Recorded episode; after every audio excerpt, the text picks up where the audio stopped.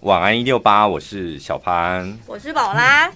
呃，肢体语言可以看出对方的个性，这个是日本的专家他做的一个调查，帮大家整理出来。嗯、所以呢，你在跟人家交谈的时候，你可以看观察一下他有没有哪一些习惯动作，比如说讲话的时候喜欢眨眼的人，不不自觉的眨眼，有吧？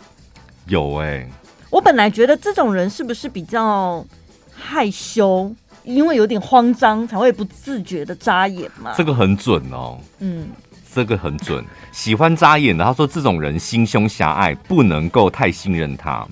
如果跟这种人进行交涉，会有事情请托的时候，最好直截了当。这件事要这么做，然后明天完成，不然会怎么样？最好是这样讲。啊，我以为是害羞的人呢，因为慌张才扎眼，所以果我不是专家，不准看人不准，所以你常被骗呐、啊。对，再来喜欢盯着别人看的，代表盯着别人看，代表警戒心很强，不容易表露自己的内心情感，所以呢，面对他们要避免出现过度热情或开玩笑的言语。怎样他会误会？是不是？这个我会诶、欸，我如果今天就是要表示我对你是有点跟你是有点距离的，嗯，我就会紧盯着对方看，然后让你让你知道说，嗯，我跟你不是这么亲近的。好像猫哦，猫不是，就讲话的时候紧盯着看呢、啊。那所以对方如果太热情呢，我就用冷漠回应他。非常冷漠回应他，泼他冷水的感觉，对，对代表警戒心很强。第三个就喜欢提高音量说话，什么意思？讲讲突然提高音量，或是遇到你突然提高音量，某个场合提高音量，这样多半都是自我主义者，他对自己很有自信。那如果你觉得你好像不太会奉承别人，不会太会拍别人马屁的话，那你就不要跟这种人打交道。再来，这种穿着不拘小节，什么叫不拘小节的穿着？你很爱就直接观察我，为什么不看看你自己？什么叫不拘小节？我这我不懂。代表个性随和，面对人情压力的时候容易屈服，所以有事情找他们商量的时候，最好的方法就是套交情。套交情远比公事公办来的有效。哦，有这种人哦，套交情。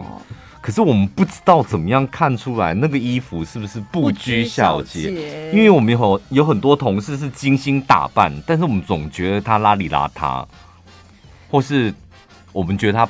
不拘小节，但他是精心打扮呢，所以这很难定义。不拘小节是不是比较像是这件衣服明明起毛球了，但他觉得没关系？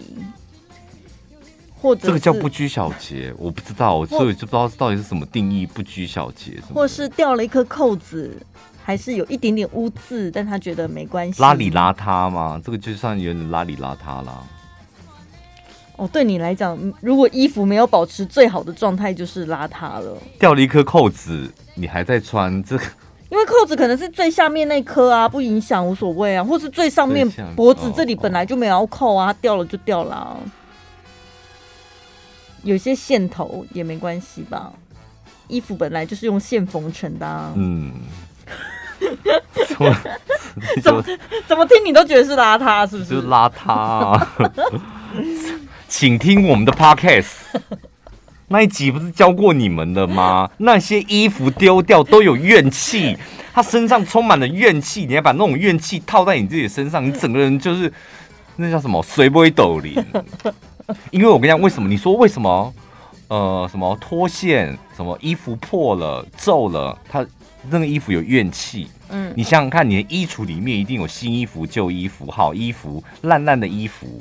跟普通的衣服，所以当你的衣柜关起来的时候，我跟你讲，里面就是权力斗斗争。拜托你那么烂，你到底凭什么挂在这里呀？你是疯了篮子吧？然后说我哪里烂了？我陪他主持人主人二十年，他最喜欢用我。他说没有二十年，你永远都只能够在睡觉的时候穿啊，拜托！而且他浑身是汗，你身上都汗渍的味道。你讲的是那个最近新闻台的事情吧？没有，我在讲 衣橱里面。所以我跟你讲，大家一定会一起羞辱，因为我跟你讲，破烂的衣服它就是没有尊严，它没有什么，它没有东西可以讲，它永远只能够讲一句话，就是我在主人身边已经二十年了，我最舒服。它永远只能讲这个，嗯、所以它当它被穿出去的时候，其实老实讲，它是充满怨念的一个衣服。要穿新衣服，真的。太旧的，真的，你对它已经没感情的、没感觉的，要丢掉，不要放在衣橱哦，处理掉。因为你衣橱太多充满怨念的、啊，然后还有那种衣服为什么会有怨念？你知道？为什么我的主人都不穿我去上班？嗯，我怎么了吗？我陪了他二十年，这一路来我帮了他多少？他还是小业务员的时候都穿着我，现在为什么不穿我？为什么？我哪里做错了？这就是怨念。所以上班真的就是你自己配好几套衣服，每天就轮着穿吧。对，然后衣橱里面那一些就是已经被你打入冷宫的，就让它彻底的死亡，不要再放在衣橱里面了。除非你上班不适合穿那些衣服，但你假日还会穿它，那就没关系。我跟你讲，有怨念的衣服，它还是有怨念。为什么上班不穿？假日？为什么今天难得出来不是逛百货公司，吃路边摊呢？太多心机了吧！我跟你讲，那种衣服，那种衣服就跟公司的那种被打入冷宫的人一样，天山老妖，而且没有能力的天山老妖一样，快丢掉。好，还有呢，一坐下就翘脚的人，这就我，就是真的不管到哪里。跟谁？我一坐下来就第一件事先翘脚，蛮准的哦。这种人是充满企图心，也充满自信，而且他有行动力。一旦下定决心，就会立刻行动。对，所以我们的衣服不允许有那种 一颗扣子掉。所以为什么你看小时候爸妈是不是都说不能乱翘脚啊？翘我不知道，妈、就是、没教我们这个。对啊，为什么要一直？压榨就舒服啊，跳、啊、起来就舒服啊。然后有一些，但是有一些呃，可能那个叫什么啊，顾身体的专家，他们就会说你这样是什么骨盆歪斜。有我按摩师，常会讲，就你你的腰不好，你就不应该在。我坐办公室的时候也会翘脚，然后但是我翘脚我是有那个伦理之分的。像像我们老板他偶尔也会翘脚，那如果跟他在一起的场场所。就是我都会等他翘起来之后我再翘，我不能够一坐下来，你知道他可能没有翘脚，我我这时候翘起来，这个就有点没礼貌。我就等他翘完大概三十分三分钟过后换我翘。可是你不会觉得在桌子底下没人看得到吗？不会啊，没有，不见得。有时候是那种，比如坐沙发啊，哦，对不对？哦，我以为你是要讲说你翘脚。其实是会轮流，今天左脚，明天右。没有没有，我永远都是翘左脚。那难怪会歪啊！我都会说服自己说左脚翘一下，翘右脚好不舒服哦，翘右脚好别扭哦。那是因为你不习惯，就不平衡，哦、身体已经不平衡了。接下来这个是边说话边摸下巴，谁？我只有想到柯文哲，摸头摸下巴，就是他很喜欢摸脸脸上面的东西，这样。会边讲话边摸下巴的人，个性比较谨慎，也是警戒心比较强的一种表现方式。最后一种呢，就是把两手环抱在胸前，这很明显了啊，这个就是做事也是属于谨慎的，但是呢，他行动力也蛮强，而且还有一点很重要，他会坚持己见。嗯，所以把双手环抱在胸前，他就是准备要生气了。我觉得在公司里面常常会这样，就是双有人。朝你走过来，然后正要开口讲话的时候，他双手突然抱在胸前，就差不多有大事要发生，就表示他没有打算要采纳别人的意见，然后谁都别来阻拦我那种感觉。你最常这样子啊？不是，因为我们这座位这样子不是蛮方便的？没有，你在跟人讲话的时候，有时候会，你很很长，好不好？讲正经事的时候，或者事情比较严重的时候，你都会双手插，就插这样子。你也知道我就是严谨的人，对。坚持己见、固执的人，但是你却有一件衣服扣子掉了。我没有，我不是，我有说是我吗？来讲一个 很无聊的东西，但是这个我我非常认同，因为我也常常受到这样的困扰。就我身旁的朋友还有家人都会说，跟你们相处真的很累，因为你们说的话都闷在心里。嗯。有话都不说，喜欢把话闷在心里的四个星座，这个不是我们故意要闷，或是都不讲，是因为我们觉得这样子做我们比较舒服。嗯，第一个就是摩羯座了。对，摩羯座就是有话不说出来的最佳代表。看起来呢，就是稳重内敛、沉默少言。其实我们不会沉默少言，我们跟自己很熟的朋友在一起话非常多。然后呢，他说呢，内心很有原则，也有责任感，但是就是因为这样，或缺乏安全感，只相信自己，遇到事情的时候不喜欢开口。然后，因为我们做事情看起来很稳重嘛，但是呢，不说就是我们怕别人担心，怕造成别人的压力，所以呢，遇到困难跟问题，喜欢自己承担。这样懂吗？我们不讲的原因，就是因为我们觉得你也解决不了。有有必要补一句好像在羞辱别人的话吗？真的啦，我觉得这是真心话。然后就想说，一直问的话，我们的心里就出现个 OS，就是你要不要掂掂你自己几两重？我这问题不是你承担得起的。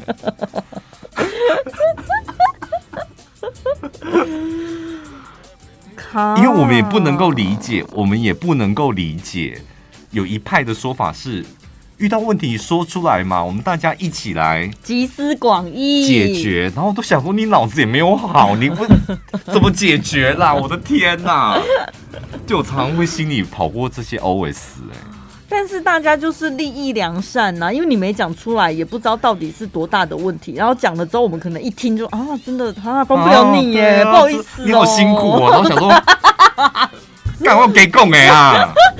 聊天嘛，朋友聊天，你有什么关系？对，我跟你讲，我们就觉得我为什么要把我的苦难变成你聊天的素材？哦。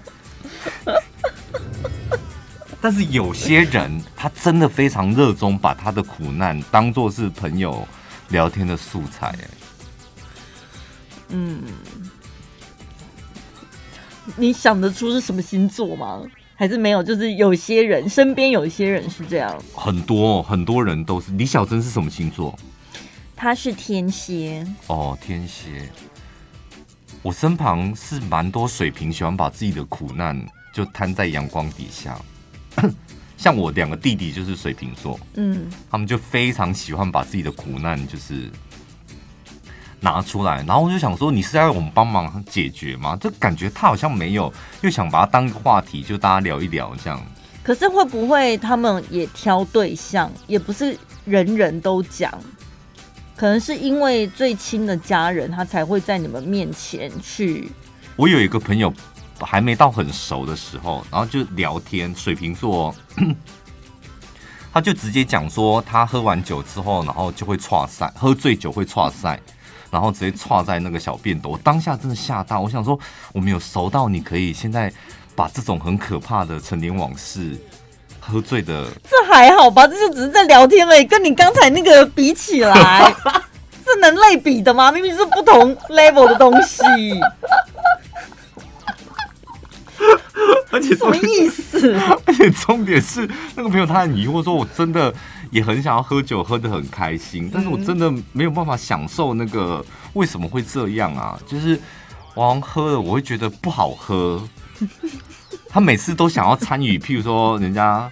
喝酒就喝得很开心，然后甚至还可以讲出这个酒好喝什么顺口。他说我怎么喝都顺不了，然后也不知道好喝在哪里。重点是我上次就硬喝，然后喝醉了之后就直接剉赛。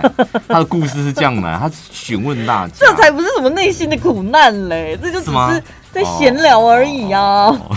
你想太多。第二个是巨蟹座，巨蟹座情绪真的比较敏感。有时候情绪会蛮张扬的，嗯，但是他们比较善良朴实，所以在他讲出口之前，他也会担心，我如果轻易讲出这些话，会不会影响到别人？哦、所以他讲出口的话，其实是有筛选过的。再来一个，就喜欢把话藏在心里的，就是处女座。处女座呢，就是很好的逻辑能力，也能够解决事情。对于各种事情呢的洞悉，很有自己的观点。整体来说是理智，然后心思也不会外露，因为有自己的做事原则，能够做到守口如瓶。为什么我觉得比较像天秤座啊？你说我刚刚在讲这些东西，很像在讲天秤座，你是误会了。我不是做事有拥有很好的逻辑能力。对啊，没有没有有，我有我自己的逻辑，不干你的事。我逻辑跟你的逻辑不一样。所以处女座呢，他会藏在心里的原因，是因为他想要顾全大局，所以选择不开口。嗯，而且非常擅长隐忍，有话都会憋着不说，因为他可能没办法预测讲出来之后会造成什么样的影响。最后一个是天蝎座，天蝎座就很擅长自我保护，保护自己还有情绪，所以都会默默的藏在心里，让外人很难懂天蝎座的心。我跟你讲，本人我对于天蝎座。了若指了若指掌，玩弄于股掌之间。天蝎座他会要他们往东，他们就往东。他会说出口的话，好像跟他自己本身都没有什么太大的关系。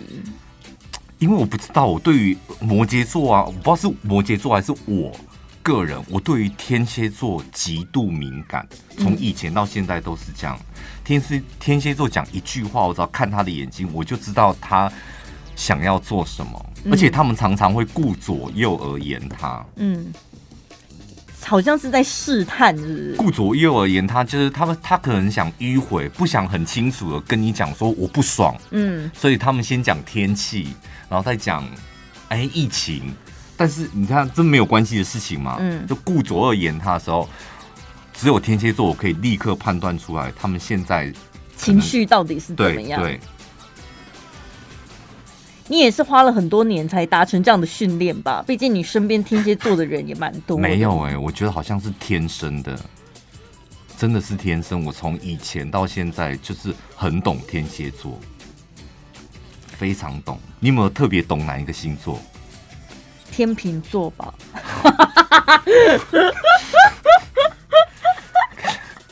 可以不要我们在聊天，你可以不要那么闹吗？我就是一个当然，除了你自己之外，但是我就是一个只顾自己的人啊。我们是不关心别人啊。有没有哪，有没有哪一个星座是你掌握度很好的？你可以控制、掌握或了解他的？没有，没有哎、欸。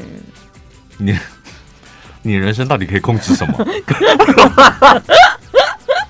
我没有在控制任何东西，你别忘了我是蒲公英，随风飘摇的蒲公英，还散掉那时候，我控制不了任何东西。哎、欸，可是有就心里有话不说的，我个人真的只认同摩羯座，嗯，其他什么巨蟹、处女、天蝎，我不知道是我身旁的这三个星座，他们真的有什么话就就讲哎，自己心里的话。或是别人的事情，他们都不是那种有话不说的人，所以我我就说他们会说出口的感觉，好像只是随口抱怨、发发牢骚。哦，他内心不是什么太重要的，对，真实的真心里面的感受。对，如果他真的很介意的，他们反而会放在心里。没那么容易讲出来，可能事过境迁，他才会拿出来。真的，我跟你讲，尤其是我每次只要遇到天蝎座这样，嗯，就明明知道他很介意某一件事情，所以他想要藏在心坎里，不想要露出蛛丝马迹。我不是说我很了解天蝎座吗？嗯、我就会故意把它挑出来，然后不停的刺他，刺他，然后想，然后他会装没事，天蝎座都会装没事，就是我不在乎这个啊，然后我就会刺他，不在乎吗？就刺他，刺他这样。好玩是不是？很好玩。你很无聊，为什么要这样子？而且我有时候还撂下一个话，就是说，你是不是心里很在乎这个，很在意这个，只是你不想讲，我会讲出这种话，哎。可是你明明知道他很在意，你为什么要故意弄他？不知道就好玩，还是你觉得那件事情其实没什么大不了的？没有，我就想故意弄他，哎，就觉得你为什么不讲出你的心里话？我觉得你很贱。因为有些人每个人在意的点不一样嘛，你很在意的事情，可能我看起来觉得没什么大不了，但我会觉得那是你的关卡，嗯，那可能你需要时间慢慢消化，或者你有你的处理方式，嗯，但你就不是会这样做啊，你就是会一直弄人家啊，我就只会弄天蝎座而已啊，所以我就不能理解到底为什么要真的很好玩，真的很好，我跟你讲那种感觉就像。我要怎么形容呢？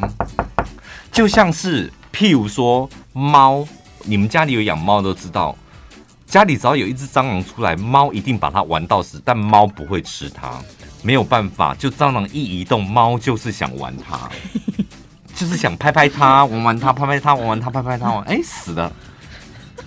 你们懂我那种心情吗？你就是想弄死天蝎座，对？你就是没有弄死，我就想要拍拍他，玩玩他，拍拍他，玩玩他，这样不死也半条命了啦。来自日本富士制药集团维生素 D 三金球胶囊，超过一百八十家医院指定为每日营养补充。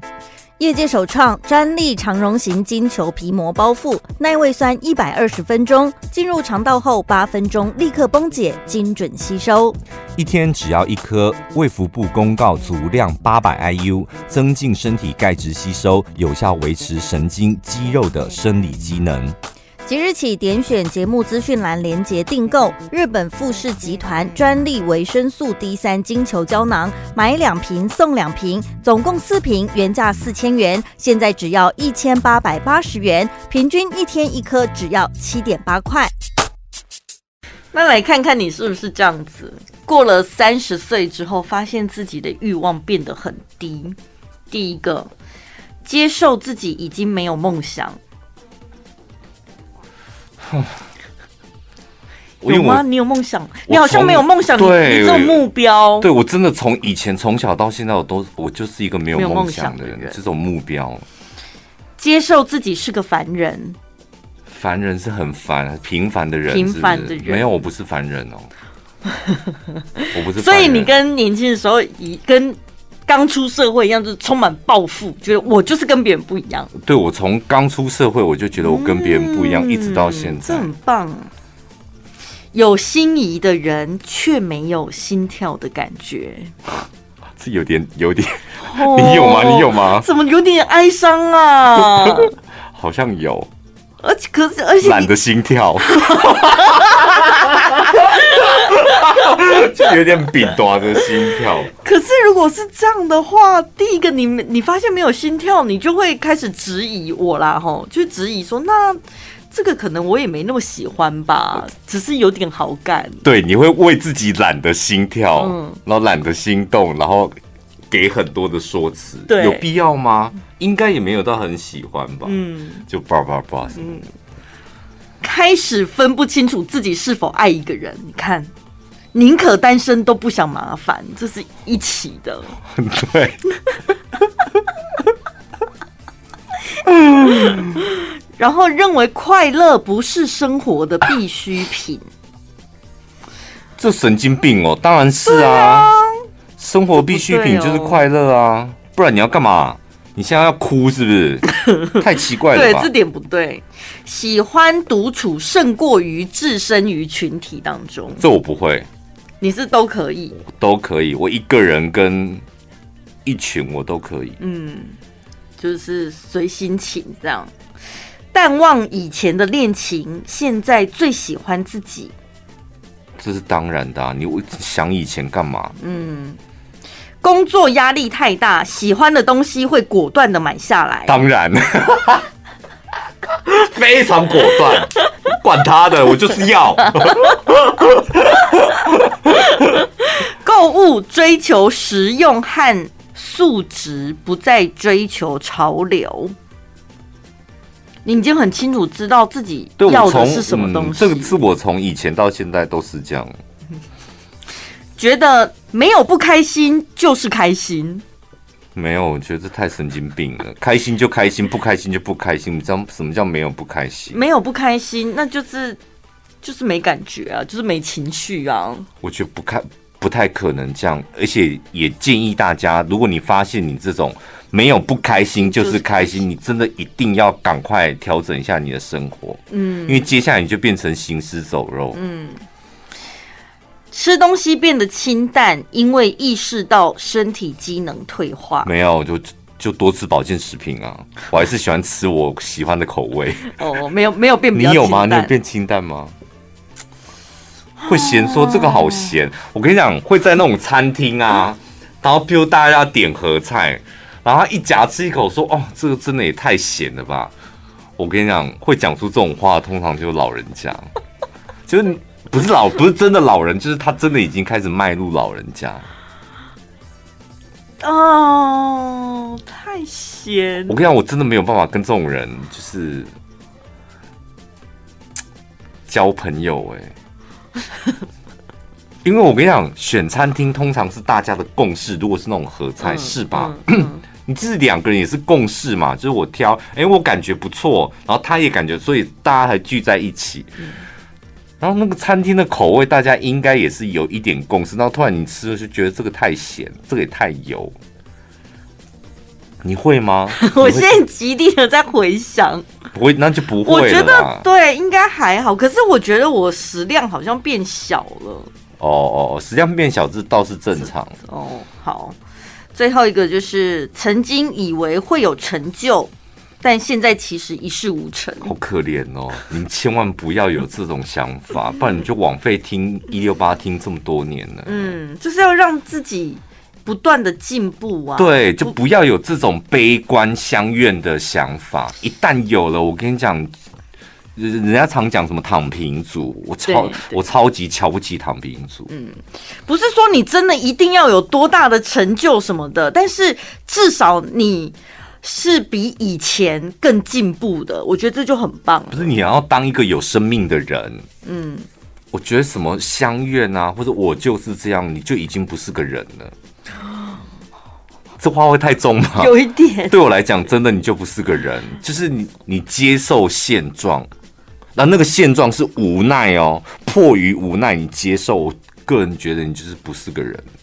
前阵子有一篇文章，就是 X 世代、Y 世代跟 Z 世代，然后跟婴儿潮世代，就每一个世代好像现在的人，他们不再是怎么自己赚多少钱啊。是个秘密的，对，而且比例蛮高的，是高达四十二趴的人是愿意大方的跟别人谈论薪水。对，因为因为我觉得这样很好啊，就是讲薪水多少才知道哦，我这个行业的薪水多少，然后你那个行业薪水多少，或是我们是同一个职业，那薪水为什么会有高低？是我公司的问题，还是我人的问题？我觉得心态很重要，因为以前刚出社会的时候。大家可能会回学校，会办一些什么同学会嘛？那因为同学们分道扬镳了之后，一定会互相关心。那你现在在哪里工作啊？薪水多少啊？嗯、然后被人家问到薪水多少的时候，有些人心里就会觉得啊，那那你会讲多少？就是如果我们同班，那你赚的比我多，嗯、是不是代表我比较差，我比较逊？对啊，不然呢？那有些人就是爱面子或怎么样，他就会不想。对，他就会不想要跟人家聊这种事情。爱面子就应该碰轰啊，怎么会不想聊？爱面子，但是他又不善于说谎啊，不善于碰轰啊。你现在是不是在讲你自己？对呀、啊，你这好不会保障别人的故事。我就是只想带过去而已，我也没有特别包装，但是你就很喜欢给人家吐破。因为我们的同学会也很好玩，就是。我们同学全部都是读都电机科的嘛，嗯、电机机械，他们全部待在那个电子产业上班，所以他们都会问年薪多少，你年薪多少？嗯，然后他年薪多少？然后每次都想，哇，天哪，很早以前我就知道哦，原来每次聚餐都会在讨论今年年薪多少，嗯，去去年年薪多少，然后股票分多少这样。所以你很习惯这样子的谈话内容，很习惯。对，所以我就觉得好像观念要改，像你刚刚讲的也没错，就是你老是在那边嗯嗯呀呀，然后也不知道别人赚多少。因为讲年薪，其实我觉得还好，年薪就是你所有的收入嘛。嗯，那你大概讲一个数字水平在哪里？这样。对。因为你是不是遇到遇到你你某一个亲戚，因为他就是。太爱碰红了，你可以多少跟他学一点啊？哦，oh. 对啊，跟他学一点，那不要像他那么夸张，那学一点。就是了，像你讲的，了解业界跟自己的行情，这倒是蛮重要的。比人家少又如何？那你就应该要检讨，是我哪里做的不够，还是这间公司亏待我了？也也不见得是这样哦，因为工作这种东西是，你知道方方面面真的很多。你的年薪比别人少，可是你的工作比别人轻松非常多。那这样子到底到底是划算还不划算？不见得嘛，对不对？但是你得要有一个比较的基准啊。对，我的意思是，如果你都不去打听，然后老是对这一部分都闭口不言，要问更清楚。譬如说，他说他年薪两百万，那你一个礼拜工作几个小时？嗯，那你有业绩压力吗？嗯，对，诸如此类。那你最近有出国玩吗？那你平常玩都住什么饭店？最近出国去哪里玩？没有了，比如说哦，旅游好了。那你都在台湾旅游，那你住什么饭店？嗯，然后说哦，没有，就是住那种背包客啊，露馅了吧？这不是，是有点会走偏呢、欸。最好吃的烧肉，最好吃的烧肉，你觉得是哪一间？那可能就是他是自己对于吃这部分没品味啊，跟他赚多少钱没关系。露馅的吧？我跟你讲，吃真的骗不了人呢、欸。吃真的就是有些人会刻意隐瞒自己有钱，嗯，有些人会碰轰自己有钱。我很很喜欢，就是都会在旁边，我不会参与这种，但我都会问人家说：“那你们那边哪里好吃？什么东西好吃？嗯、那烧肉吃什么？日本料理吃什么？”就是会问餐厅，我觉得餐厅是非常准的一件事。哦、呃，会影响到这个人的收入水平，对不对？对对。嗯。我也觉得，好像如果你收入比较高的人，比较不会。我觉得吃的品味，它就会会提升哦。嗯嗯嗯，不见得一定是吃很贵的什么的，但是他就是 收入好了，他就愿意多投资一点在那个吃上面。对，然后他就有机会去吃到比较好的东西。然后他会，他告诉你说，哦，那一间日本料理很好吃，他不会只讲这样，他会在讲为什么。嗯。然后他的鱼从哪里来，海鲜从哪里来，还有他那个师傅不容易哦，就是他会讲出一些这种东西。嗯，然后就嗯，因为我就很喜欢，我不是说什么喜欢去探索人家什么有钱没钱，我就是很喜欢这种用问问题的方式观察人。嗯。因为这没有牵涉到什么探人隐私吧，这还好啊。对，而且他有没有钱跟我也没有关系啊。嗯，就是我也不会因为这个人有钱没钱，然后不跟他做朋友或往来什么的。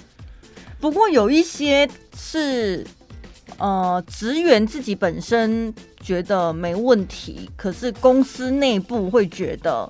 你们不要去讨论薪资，嗯，是公司会觉得，哎、欸，员工会互相比较，反而对公司来讲也不见得有好处。这点也有一点 bug，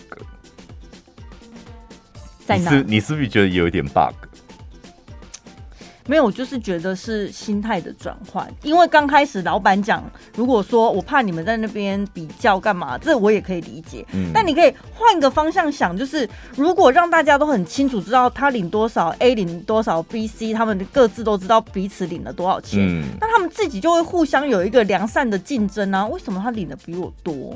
是不是我做的不够好？那或者公司可以解决这个为什么的问题啊？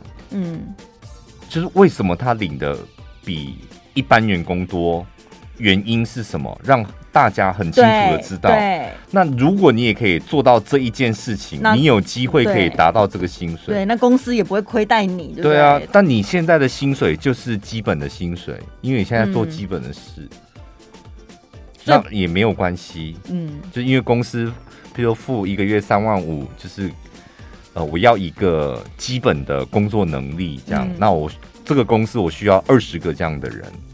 就很像像传直销还是保险公司，他们不是就会有一个大白板，就清楚的写这一个月每一个业务员他们的业绩在哪在哪，然后成钻石。对，对。攀蓝宝，蓝宝你来啦，蓝宝。所以我觉得不管是职员或是公司老板主管，自己的心态，我觉得公司你们得要转换心态，现在长不了。现在这个时代真的长不了，就一个员工要面试你们家的工作，他可以透过很多种方式，只要在网络上就可以大概知道你们公司会给的薪水是多少，对，然后平均的薪资是多少，而员工之间大概也都知道，对啊，所以何必在那边此地无银三百两哦？这种这种公开薪资对于那种大肥猫啊。就比较有差了，你知道每个公司一定会有大肥猫。什么叫大肥猫？你就这个人领很多，但他办公室也赚很多，合情合理吧？是。但这个人领很多，但他在公司没没有什么产值，这种叫做大肥猫。所以公开了之后，对公司是有好处的，因为肥猫可能开始会有一些质疑的声浪，然后他可能自己也会有一些压力嘛。嗯。但问题是有有一些公司就是肥猫刚好是你知道。老板的人呢、啊？嗯，是吧？这是听众朋友分享给我们的故事。老板手头下有好多个肥猫，这样是个爱猫人士，也只能这么说了。哦，可能是什么远房的亲戚，然后有一点点情感因素的小三什么的。嗯哼哼。但是一个公司，我真的觉得这种肥猫要不能说。完全没有，不可能，能少尽量，要越少越好。对，现代人呢，人际关系的维系很多都是使用通讯软体，嗯，但是有一些回话方式是瞬间会让人家爆炸的，有没有？没有哎、欸，然后什么回话方式？就我觉得回通回 line 就是要简洁有力，好，可以，OK，嗯，也很好啊。哦，你不会因为嗯而生气哦？不会。哎，你昨天看那件衣服特价了，哎，嗯，要买了吗？嗯嗯，那到底是要还不要？嗯嗯，就是要啊，不要就不要。那为什么不说好或说要？为什么嗯嗯嗯？什么意思？或是嗯，就告诉你说我收到你的讯息，但我目前没有要买衣服的打算，这个回应也可以吧？我怎么可能从一个嗯看得出那么多东西来啊？就是没有那么开心，但是就是我收到你的讯息，所以他的态度就是在敷衍呐、啊，对不对？没有敷衍，其实我现在的心情，帮我回说，嗯，已读，就是在敷衍呢、啊，因为你他不是面对面聊天，我可以看到你的眼神跟表情，哦、所以我得要，你就得解释说，把情绪打出来，是不是？不是，你就得说我没有那么想买，很多字哎、欸。然后人家又问你说：“为什么你上次不是很喜欢吗？” 就没完没了啊！就是在聊天啊，那所以表示你现在不想跟对方聊天，所以你回嗯嗯，所以他是在敷衍，没有错啊。没有，我不是不想跟你聊天，我是不想聊这件事情。就是这件事情我知道了，那你就带其他话题啊。哦，对啊，就是但你连问我两个问题哎。所以我是在回答你的问题啊！你可以回答说再看看，或是不要，然后再讲其他你想讲的东西。哦，这你这样会生气是不是？因为二，真的不知道你心里在想什么。他就应该把这个字取消啊！到底要用在哪里？哈，你们真的很烦哎！啊，国字就有这个字啊，打一个字又很方便。好，还要喝熬好。二，就是连注音都连那个什么几声都不用。还有点点点，跟嗯，我觉得是一样的。啊，点点点，你也会发，你是真心会发火吗？因为点点点有种无言的感觉啊。对，但是有时候会觉得，那所以什么意思？为什么无言？你哪不为什么啊？聊天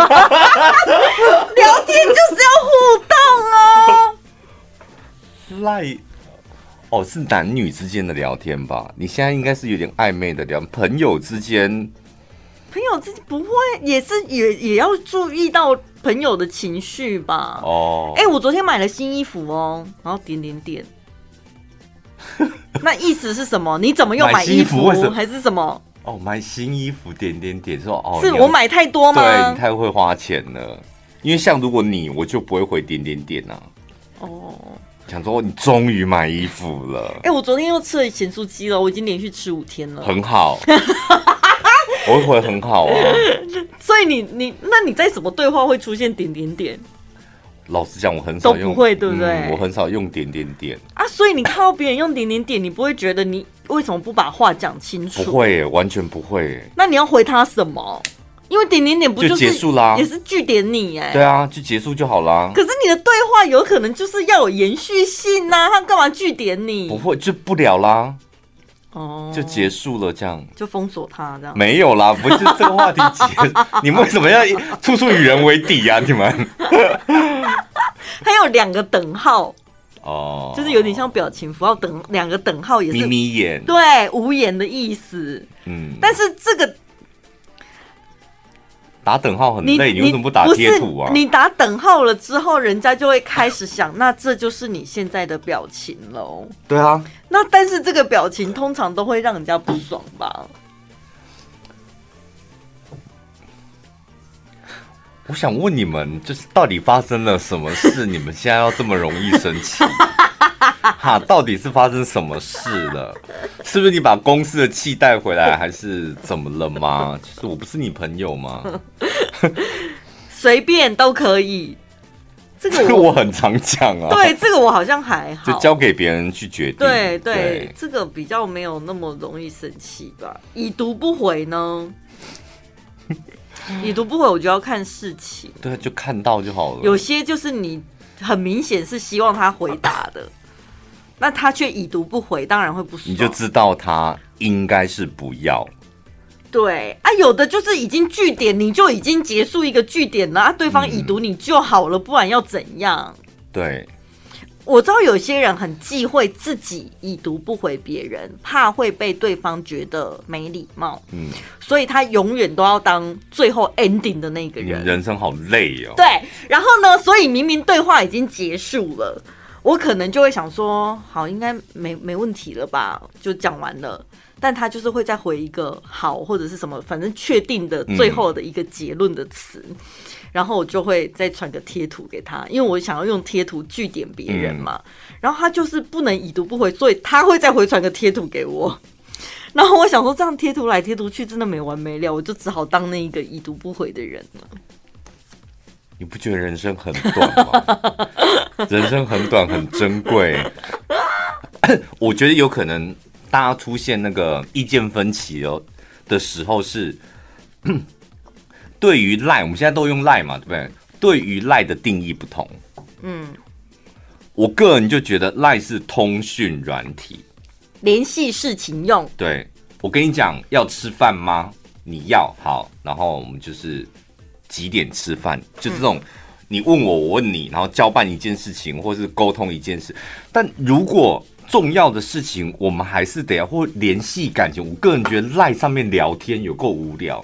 就是你要联系感情，不就是应该见面或讲电话吗？对。你为什么要打字？你们大家也都知道，那个字里行间文笔又不好，没有办法表达出情绪来。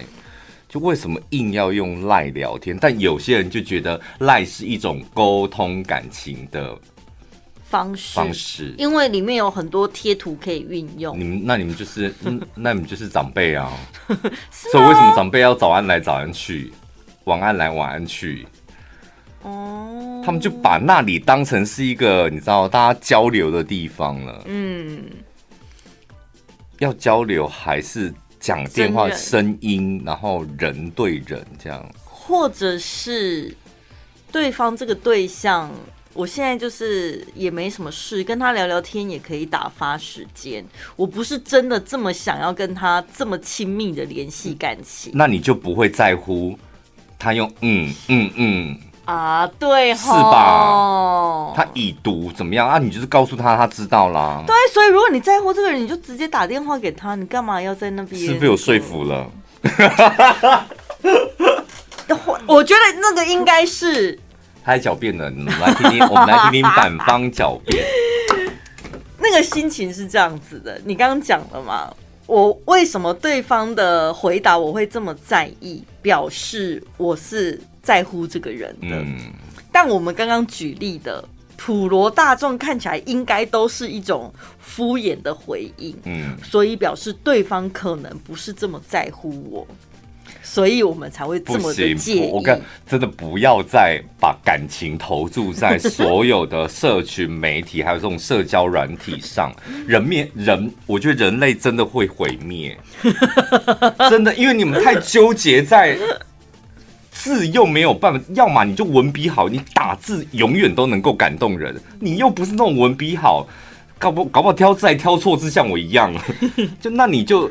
坐下来，让他看着你的眼睛，看着你的脸，或是不要看。那你打电话，用你的声音告诉他你想怎么样。嗯，太过依赖，就是我我还听我说，长辈真的很常这样。你都没来按按我赞，晴了。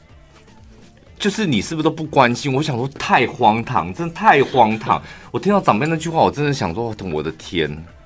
你他都没来按我赞，他们要互相抱怨，你也没来按我赞。我看你用小潘宝拉去其他地方按赞，那为什么没来我这边按赞？不是，可是你可能要检检讨你自己的发文吧，因为演算法的关系，可能我根本没看到你的贴文啊。所以就是 大家就是也常讲嘛，就是你你自己要不要被那些数字啊？给捆绑住，是说我们在经营社群的人。嗯，那我觉得一般人也是一样。你这种赖来赖去，然后谁都没回，然后谁跳过你的话题，谁没回，然后你就往心里去了。嗯，那很可惜耶。所以，如果只要把我们的心放宽，然后 你现在用佛学那一套来说服来做 ending 了，就是大家要有一个认知。通讯软体就只是联络事情用，不要放这么多感情交往，然后感情还是得要有温度，那声音有温度吧。这样子你就不会真的不会被任何文字给惹怒了吗？对啊，我觉得这样就不会了吧，因为你刚讲那几个字，我完完全全无感呢。哈哈呵呵，不会啊，我常哈哈，就是好笑啊。笑死，笑死，就很好笑啊！你为什么要说啊？笑死就是 敷衍。我上次有一个对，他就讲说什么回答笑死就是这种敷衍。我想说我都笑死了，你到底还要怎么样？就很好笑，笑到快死掉了。我这看到那我会一把火都上来。我想我是莫名其妙的网路人。哦哦，就哦啊！我们现实生活也会讲哦，为什么打字不能打哦？越讲越气，结果不是被这些，你明明自己讲的东西就很值得回你一个哦啊，不是被这些文字惹怒，是被这篇报道惹怒。最轻松、最好笑、最疯癫，都在小潘宝拉的晚安一六八。